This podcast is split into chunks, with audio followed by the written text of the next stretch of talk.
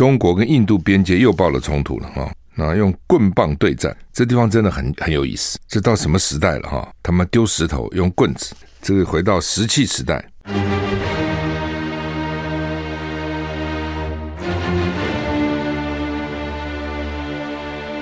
赵少康时间，吃喝玩乐骂，和我一起快意人生。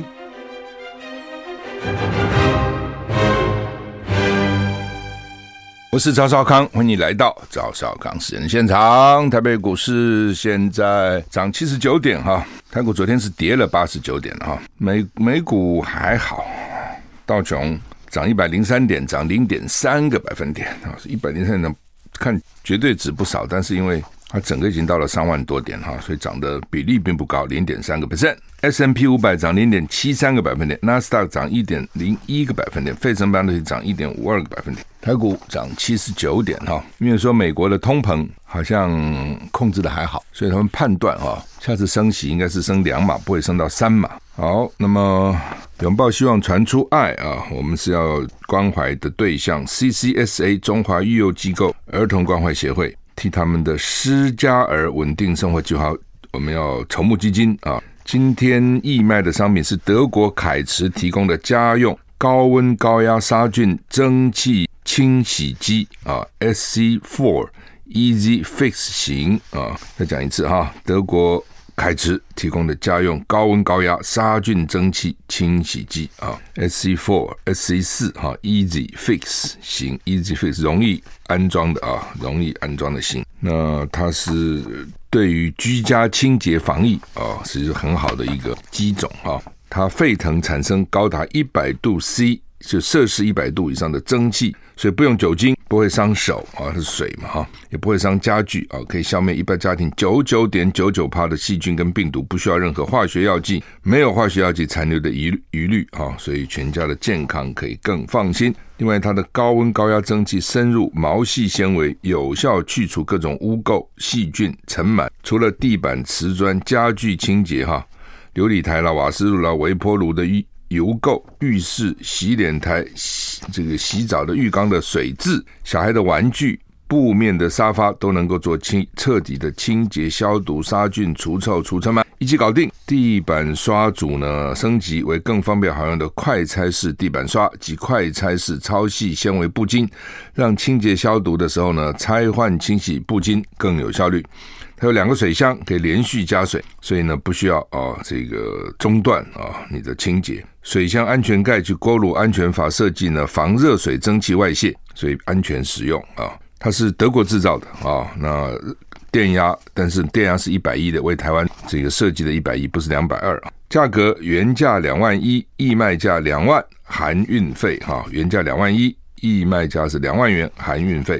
你有兴趣的话，请你打电话零二二三七八二零二二零二二三七八二零二二，有十五线，是 CCSA 中华育幼机构儿童关怀协会，他们有专人在那边为你服务哈。呃。我想大家已经知道了，中广是不经手钱的了哈，就是我们只是提供个平台，让有爱心的听众啊，跟需要关怀的这个 CCSA 哈，那你们直接接头啊，然后呢，直接这个捐款哈，呃，这个当然这个设备是很好的了哈，我也有了哈，那因为德国制的，你知道德国制东西当然都好多了哈，非常好哈，就全世界大概最好的设备就是德国制的。那到年底过年之前你要。打扫嘛，很多家庭要打扫，那有这个就容易多了哈。其实不要说这样打扫了，我连洗碗我都不用，其实基本上我很少用洗洁精啊，我就是用热水，热水把油冲掉就好了哦。那不需要用到什么洗洁剂啊等等啊，所以这种高温蒸汽、高温的杀菌啊清洁，我觉得是很有用的了。好，那么也谢谢哈，谢谢这个德国凯驰提供啊家用高温高压。杀菌蒸汽清洗机，那也要谢谢我们热心的听众啊，这很快就卖完了了哈。好，那么台股现在上涨八十二点哈，是好像真的蛮冷的哈。周末寒流会来哈，体感温度呢，哈哈，真的假的？降到一度一度啊啊，这文样文样。气象局说呢，今天十四号东北季风增强，水汽增加，气温再下降一点，哇还下降一点啊。迎风面的北部及东半部呢，是阴短暂雨天气，感受湿冷。基隆北海岸东北部及大台北地区雨势持续而且明显，有大雨发生的几率，要带带雨具了哈。那北台湾今天低温略下降到十四十五度，中南部是十六到十八度。对北部来讲，四十五度还好了，因为平常就不高嘛。那中南部来讲，十六到十八度就冷了，因为平常都很热嘛。那我上周末到高雄还好得不得了天气哈，白天南部还可以到二十七度啊，比较温，二十七度就很好了。我刚讲那个十六、十八是清晨啊，白天南部就回晚了啊，回暖了。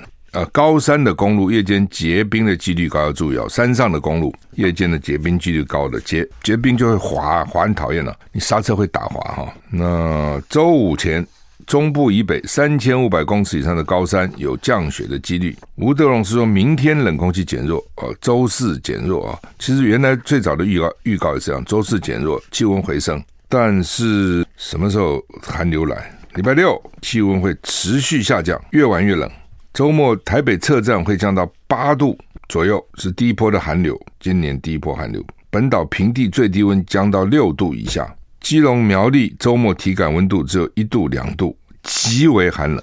我想这是靠海了啊、极寒冷。台北市体感温度也只有四度五度，这周末啊、下礼拜一白天开始寒流减弱。天气持续晴朗稳定，气温逐渐回升。下礼拜二天气晴朗，白天温暖舒适，早晚冷，日夜温差大。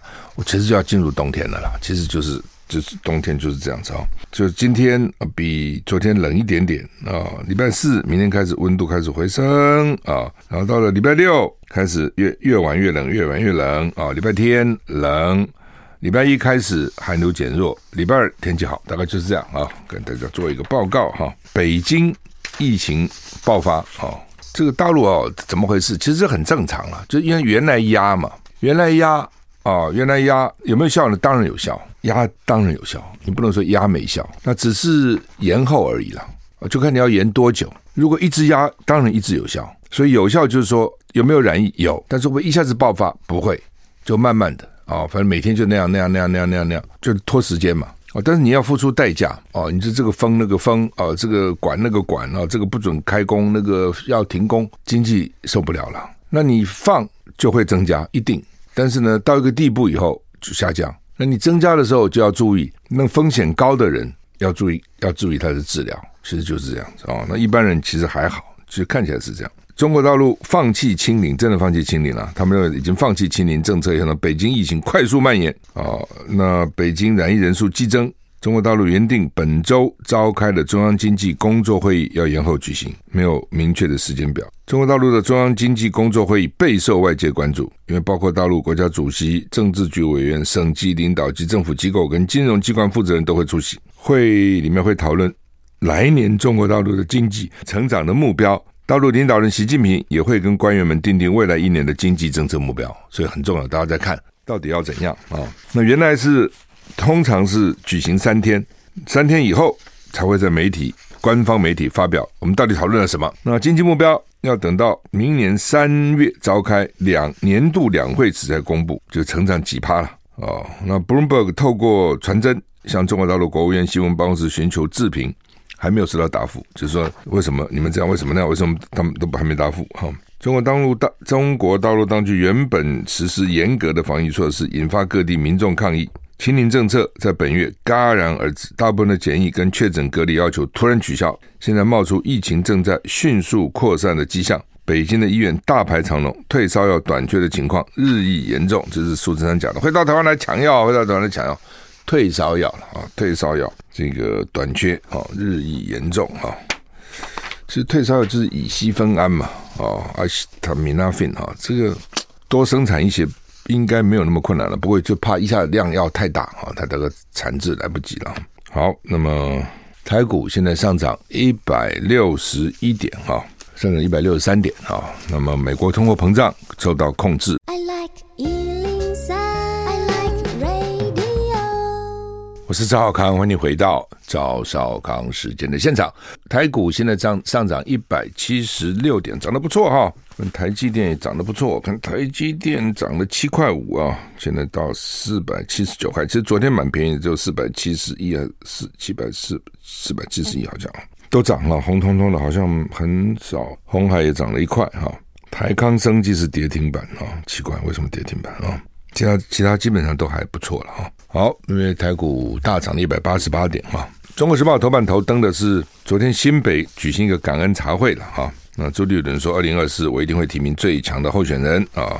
那另外呢，这个中国跟印度边界又爆了冲突了哈。那用棍棒对战，这地方真的很很有意思。这到什么时代了哈？他们丢石头用棍子，这个回到石器时代。那印度说老共靠近太靠近控制线，他们带有一个线，彼此不能够越过了哈。老共说我是例例行巡逻被拦阻了哦，所以呢就打起来了，六个士兵受伤，棍棒肉搏战没有开火。中共无人机跟印度的战机其实就已经频繁升空了，所以这种边界哈。是蛮紧张的。是二零二零年六月，在前年六月的时候呢，中国跟印度也在这个边境发生冲突，十块棍棒互殴，二十名印度士兵死亡，中国的伤亡人数不详，据称至少有四人死亡。所以那个事件导致中印关系急剧下降啊，都记得吗？大家还记得？没多久啊，什么又发生了哈？哎，用个十块棍子也打死二十个印度士兵，中国方面不详，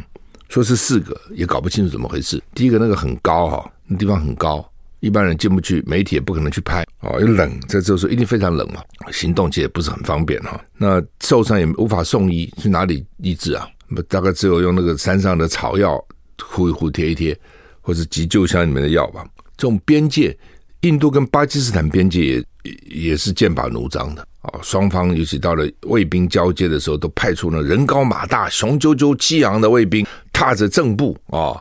然后就显示威风给对方看，很好笑，对不对？然后观光客好高兴的看看的，但是就是就是要显示这个要耀武扬威了啊，显示自己这个兵强马壮啊。然后呢，双方都派出那种最最孔武有力的兵，不是那那还算文明吧？就最多只是展一展览一下啊，展示一下自己这个兵啊，体格很棒，训练很好。没有到真的拿棍棒来打啊，用边界哈这种东西，你说你跨越了哈，然后呢怕怕什么呢？就怕跨越成习惯以后就变成真的了，以后就就就把边界给你移一下，就在这个地方啊。不过现在有卫星啊什么比较难了，以前移动一下偷偷的把那个柱子移一下，什么这个界限移一下，现在应该比较难发生这样的事情吧。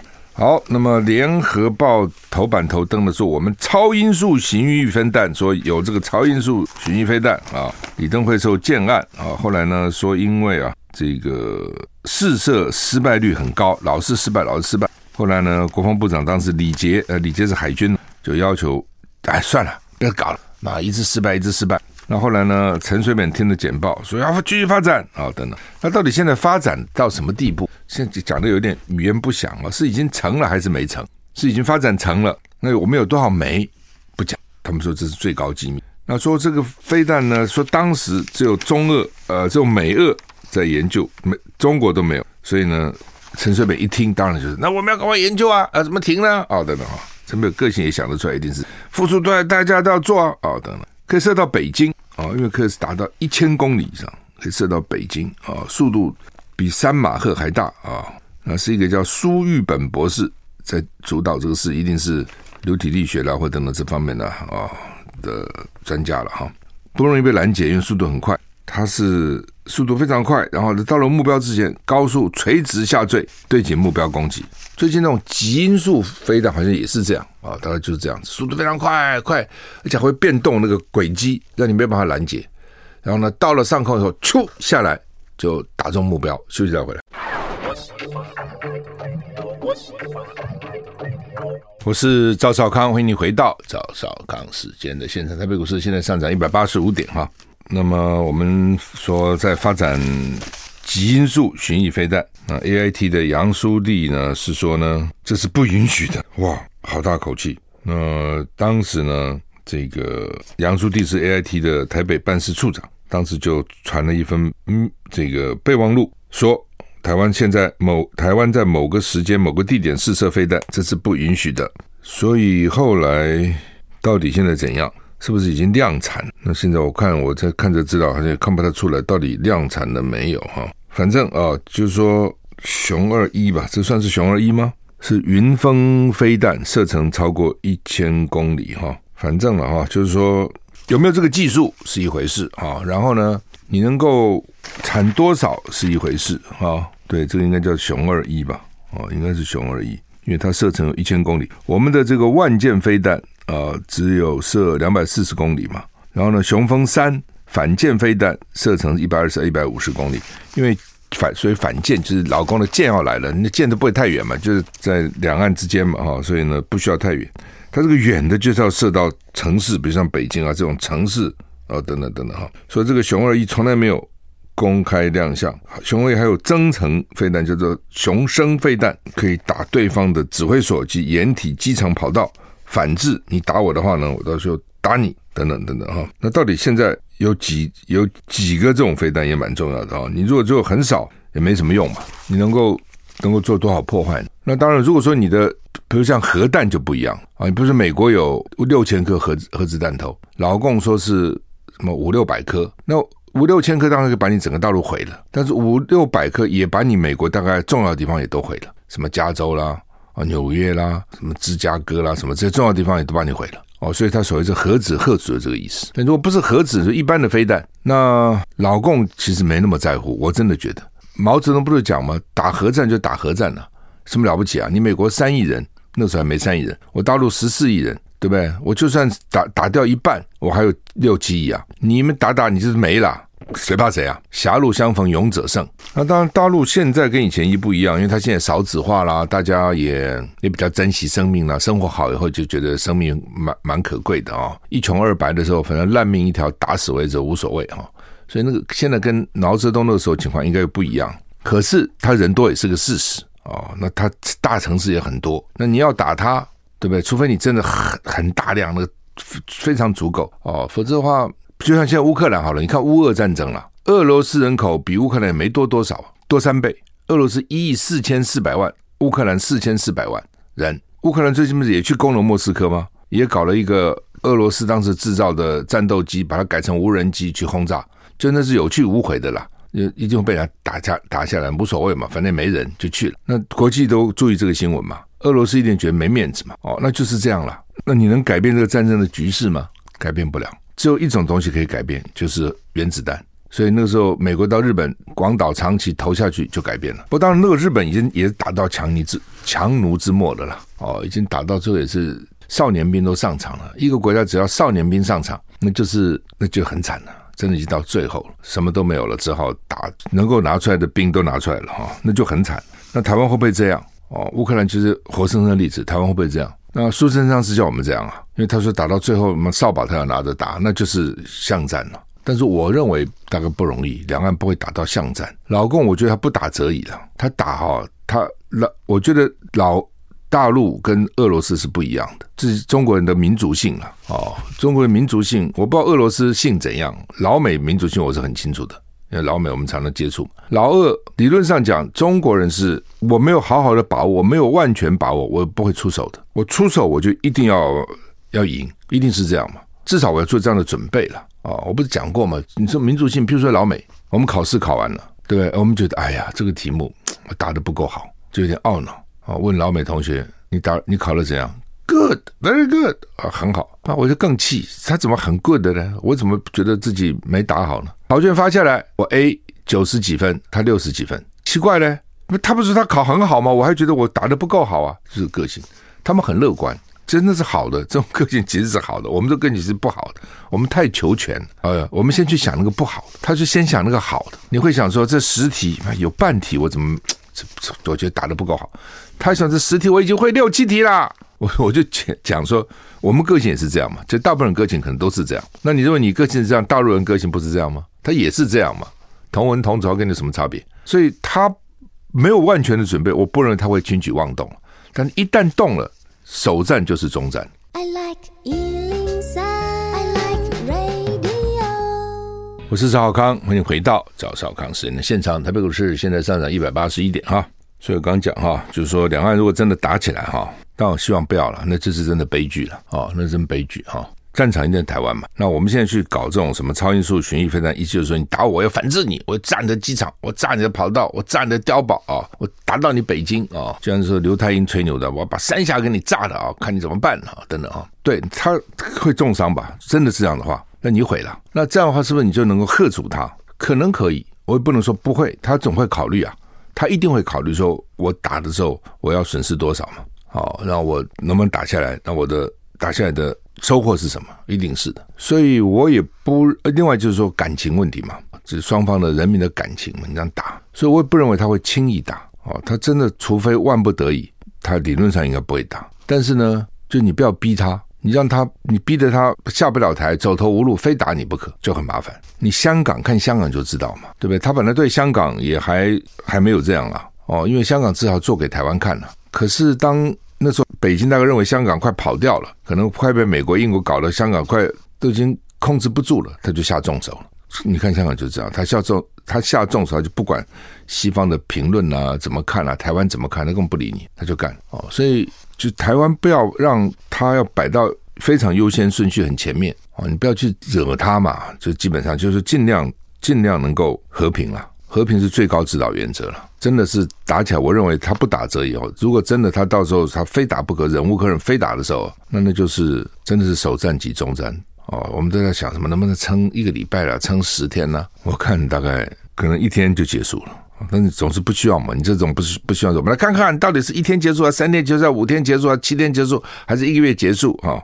是不不管，而且你越久结束，台湾越惨。乌克兰不就这样子吗？打越久，人民越惨了。一千多万人流离失所，哎，他一共才四千四百人，一千五百万人起码离开家乡的，将近八百万人跑到邻近国家去的，你这什么个状况？现在冬天到了，又没又没能源哦，又冷。好，那么小三通到底怎样？哈，说可能重要节日重启是什么时候？当时他就要找个黄道吉日了。你这种迟来的正义不是正义了。他现在希望就是说过年这些台商台胞可以回来。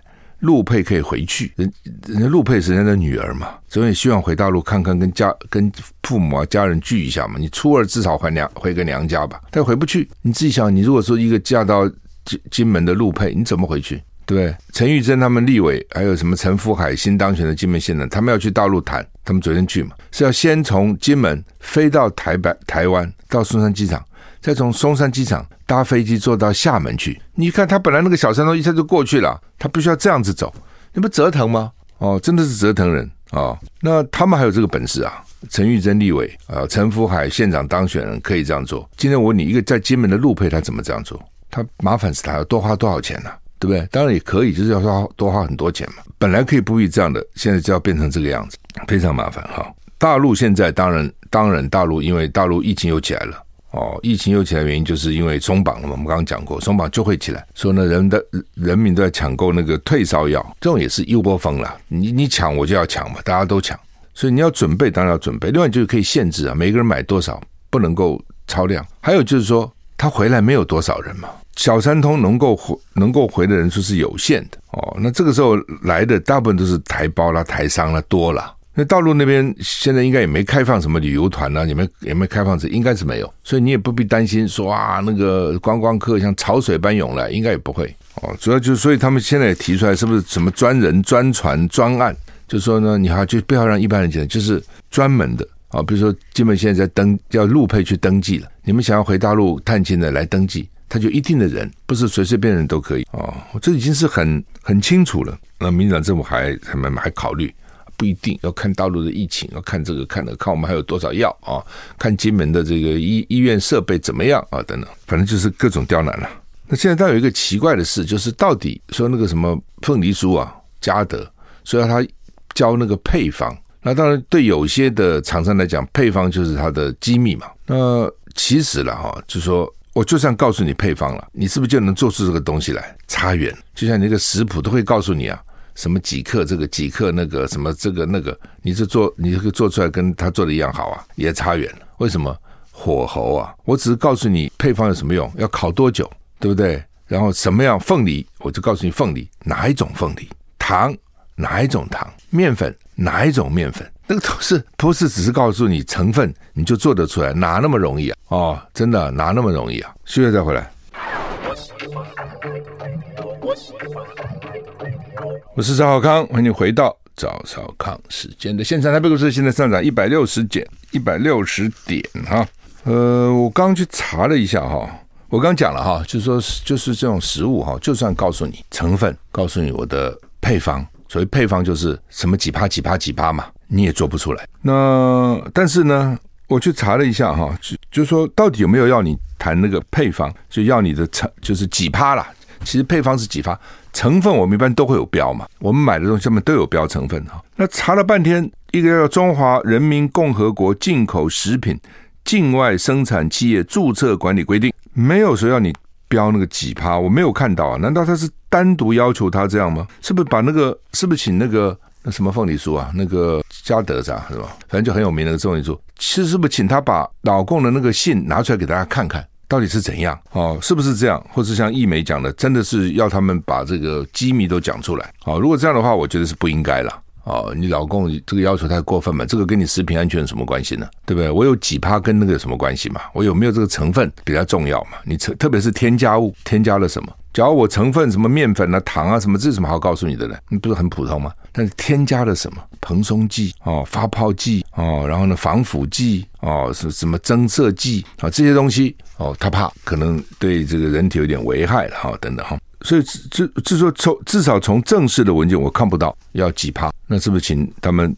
你既然指控，我们就东西拿出来大家看看哦。如果老共真的不合理，大家也可以去骂他。就是说，他如果刁难台湾，哦，是刁难的民进党。从政治上来讲，不是没可能，但去刁蛮刁难金门，我就看不出原因何在了。金门跟厦门关系很密切的，很多金门人在厦门买了房子，在那边还收厦门的租金呢、他他不可他不可能自己住在那边租掉。那金门高粱，大陆人很爱喝啊。那把金门高粱禁的什么意思呢？就是大陆跟金门并没有仇嘛，金门还属于福建省呢，但我们的福建不是他的福建，所以这这这边又很吊诡，对不对？福建照理讲是大陆，大陆现在才有福建，台湾哪有福建呢？诶，但是我们有金门马祖啊，啊是怎样？那是我们的。那这是我突然想到这个什么一中各表，这是一省一省各怎样啊？哦，这一个福建省双方都共各有。不是共有，是各有，各有福建省啊，这很有趣的啊，这搞不好这样可以解决两岸问题。两岸问题要有一些创意啊，两岸问题解这样一些创意啊，而且台湾应该有讲话的权利了。你现在美中对峙，对不对？台湾这中间当成筹码，那我们台湾怎么不讲话呢？我台湾可以提出方案呢，我认为应该怎么样啊？你台湾提出来，老美没话讲啊？怎样？我不能讲话，只有你能决定我的命运。老共也没什么好讲的，我台湾不能替自己讲话。中华民国不能替自己讲话，拿出一些方案来啊？怎么不行呢？好，那么车子开车要注意啊。说这个如果不礼让行人，他们想要加重罚到六千，现在罚三千六了哈。这个龚家正很有意思，他是原来中科院的前院长，叫龚家正，他就讲哈，说这个拉法叶这个案，当时呢，哦，李登辉有批西，那那个时候呢，李登辉曾经以证人身份接受调查，说他没有参与采购案，他不知情。所以当时他就把责任都怪那个叶昌童，结果害的叶昌童呢，这个一一急之下呢，就去住院，是生病啊。对一个军人来讲，他的清白是很重要，名誉是他的第二生命。对军人尤其是这样，否则怎么领导统一呢？原来他们要买韩国的蔚山舰，这大家都知道。后来郝柏村他们去法国就看到了拉法叶舰，就说：“咦，这个舰比较好。”废话，当然拉法叶舰比蔚山舰好嘛。哦，那个时候了，现在韩国我不知道，不知道那个时候几十年了啊。这个韩国还没那么进步嘛，而且另外你自己看看那个为那个拉法叶舰多好看呢、法国人做的东西，他就设计出来就漂亮，真的漂亮哦！你看了上就由不得爱上它。那如果性能又好，对不对？你会你会觉得说，哎，这个东西还不错嘛。